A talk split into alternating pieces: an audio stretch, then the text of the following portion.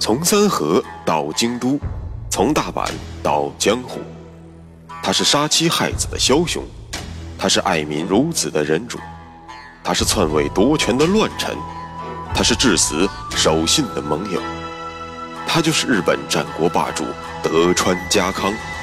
本节目由喜马拉雅 FM 独家播出。有缘相逢，有幸守候。大家好，我是主播大师，有话说。咱们专辑更新到了今天，来到了日本战国史的一个大拐点，后面的历史完全因为这件事儿而出现了彻底的改变。咱们本期节目继续聊日本战国排名第一的疑团——本能寺之变。上一期节目中，咱们分析了非常流行的一种说法。那就是光秀是否因为被信长当着家康痛殴而冲冠一怒，手刃暴君呢？大师的答案是非也。既然不是这个，那么究竟是什么原因呢？咱们接着说。历史在民间流传，主要是靠口口相传，而传播过程中最大的问题在于越传越夸张，最后基本都走了样。但是，也有一个重要的好处，那就是，在众多有水分的内容之中，多半会留下当时一些真相的一鳞半爪。比如说，光秀拿过期的食品款待家康，令信长不悦这件事儿，大师说过，这件事儿不太靠谱。但是其中的一个细节还真的确有其事，那就是所谓的臭鱼烂虾味儿。但是，最先察觉到这个味道的是光秀，而非信长。发出臭味的不是鲜鱼刺身，而是鱼虾蟹的混合物。而味道的来源呢，也并非是盘中之餐，而是街边的排水渠。这就是历史的有趣的地方，被传得面目全非，但是却能够保留一些重要的线索和元素。那么。排水渠中的臭鱼烂虾是哪里来的呢？这还要让我们回到一五八二年五月十七日的傍晚。光秀正想着怎么招待家康，不料信长的信使突然造访，来意也很明确，一共三件事：第一，撤销光秀主招待之责，由枯秀正替代；第二，委任光秀为西征大将，先于信长动身，率军。前往西国参加高松会战。第三，收回光秀丹波国的领地，改封出云、石见两国。说完，信使还说了些“男儿征战四方，恭喜领地增长”的套话。可是，贵族的光秀自从听到没收自己领地的那句起，后面信使在说什么，他也听不进去了。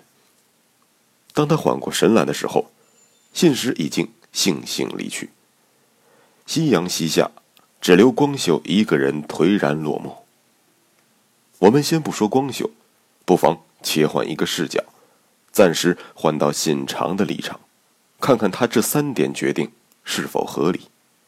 咱们一条一条说。首先是撤销主招待一职。可能大家都在为光秀鸣不平。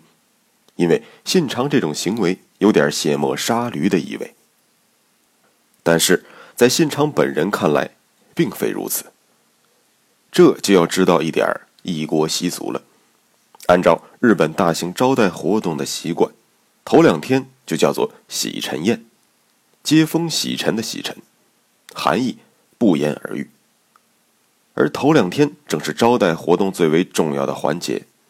既然信长让光秀交出招待之权的时间节点，正好是头两天的飨宴已经结束，那么信长的用意不言自明。最重要的部分已经结束了，我让心腹爱豆光秀陪了你两天，已经够意思了。秀吉在高松城外天天过泼水节，这你不是不知道吧？那么征战西国和请客吃饭，哪个更重要呢？好。各位听众朋友，想必已经有了判断。咱们再来说第二条，那就是委派常年在京畿附近负责维持秩序的光秀，带领着本部人马立即前往高松前线。这里就该有个疑问了。按理说，秀吉把胸脯都拍肿了，信誓旦旦的说，只要信长一到，高松城立马能开城投降。那么，信长为什么还要委派大军前往呢？这就与信长多年来形成的用兵习惯有关。信长一生打过的恶仗不在少数，但是单从双方人数上来说，信长作战的人数是呈单调递增走势的。啥叫单调递增呢？那就是越打越多，只增加不减少。大家都知道，信长的成名之战统辖间奇袭，毫不夸张的说，信长之所以能够干掉金川议员，纯属巧合。信长庆幸自己武运昌隆的同时，内心深处则是不止一次的后怕。于是，信长之后每逢大战，都要尽量把军队搞得多多的。到了子川合战之时，知德联军人数已经毫不逊色于对手。再到了后来长萧合战，知德联军的人数则是碾压武田突击队。即便到了几个月前的武田攻灭战，面对日薄西山、气息奄奄的武田氏，信长也未敢丝毫怠慢，而是调动各方势力，从飞陀、远江、骏河、南信浓、伊豆四面包抄，可谓滴水不漏。由此可见，信长的作战风格日趋稳定。那就是绝不打无准备之战。像统辖间金旗这样惊心动魄的场景，信长再也不想经历了。这不仅是我的认知，同时也是日本史学界的共识。此话怎讲？这还要提到一款游戏，那就是由日本世嘉公司出品的《幕府将军全面战争》。要知道，日本游戏界还是很认真的。尤其是历史题材游戏，更是会找学界专业人员作为技术顾问的。那么，游戏中对于几家重要大名的属性描述，也可以从侧面看到日本史学界对于各家大名风格或者说特征的判断。属性描述全都是四个字，我简单说几个：武田氏铁马纵横，毛利氏四海踏破，德川氏运筹帷幄。织田氏，众志成城。啥叫众志成城呢？说白了，也就是人海战术。信长的理念就是全军出击，到时候黑压压一片吓死你，吓不死你也打死你，打不死你也困死你，就算困不死你，让你砍也累死你。既然信长已经祭出了大军，我们应该能够判断。信长此举绝非仅仅拿下高松与毛利继续对峙这么简单，而是拿下高松之后，顺势吞并整个西国。看到了吧？有的时候玩游戏也能更好的理解历史。现在我们明白了信长为什么要派大军前往西国，可是为什么非要派光秀去呢？这也不算太难理解。咱们以前讲过，信长手下有五员独当一面的军团长：柴田胜家、丹羽长秀、龙川一义、羽柴秀吉、明智光秀。咱们来盘一盘这几个人都在忙什么。秀吉就不用说了，本身就在西国。柴田胜家目前正在北陆道忙着跟上山氏死磕。当然，此时的上山氏并非谦信，而是谦信暴亡之后。接位的上山景胜。此时的柴田已经攻破了战略要地于金城，越后国的大门洞开，已经无险可依。正是关键时刻，信长肯定不会抽调柴田军的。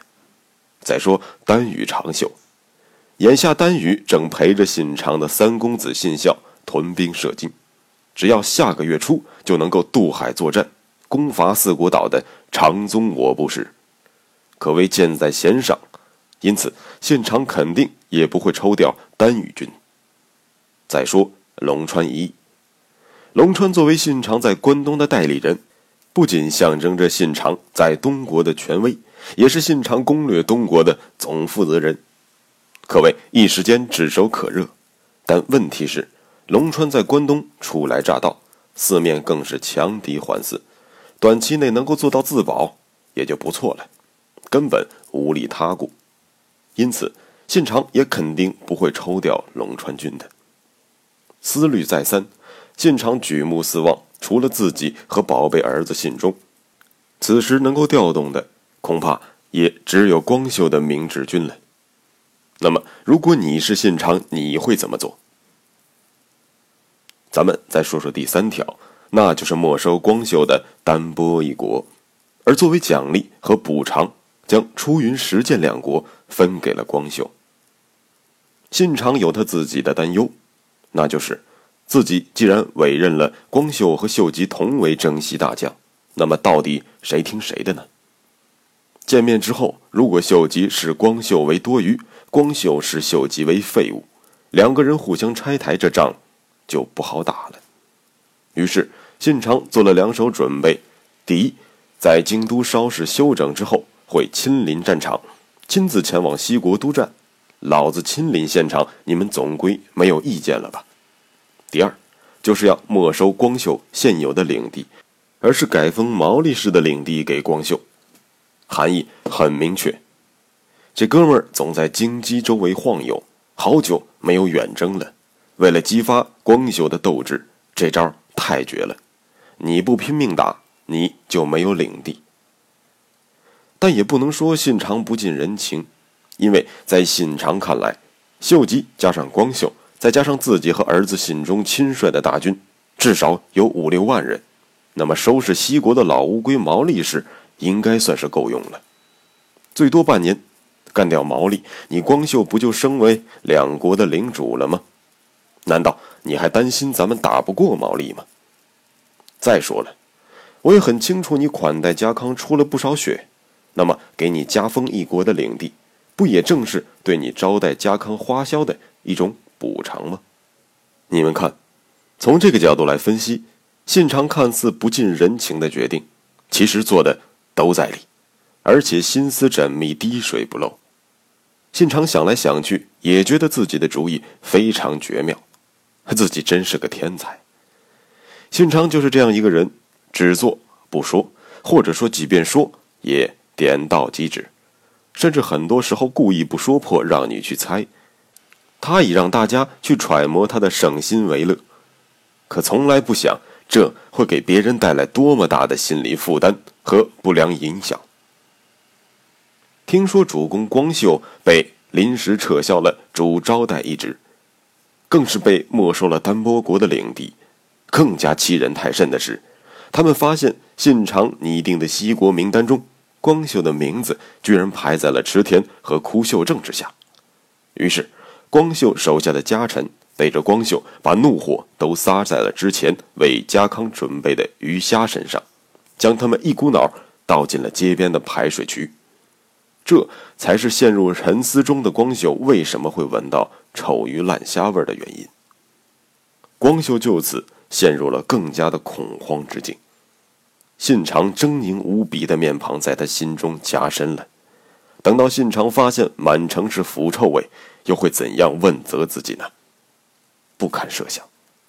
在信长的裁决三连击和自己的猪队友家臣共同的打击之下，光秀的精神已经濒临崩溃。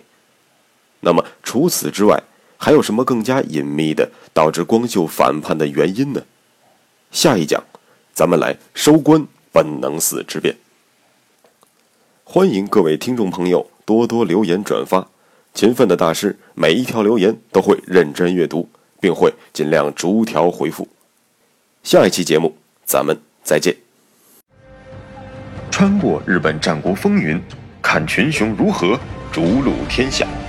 欢迎订阅日本战国霸主德川家康，带你揭秘他的崛起之路。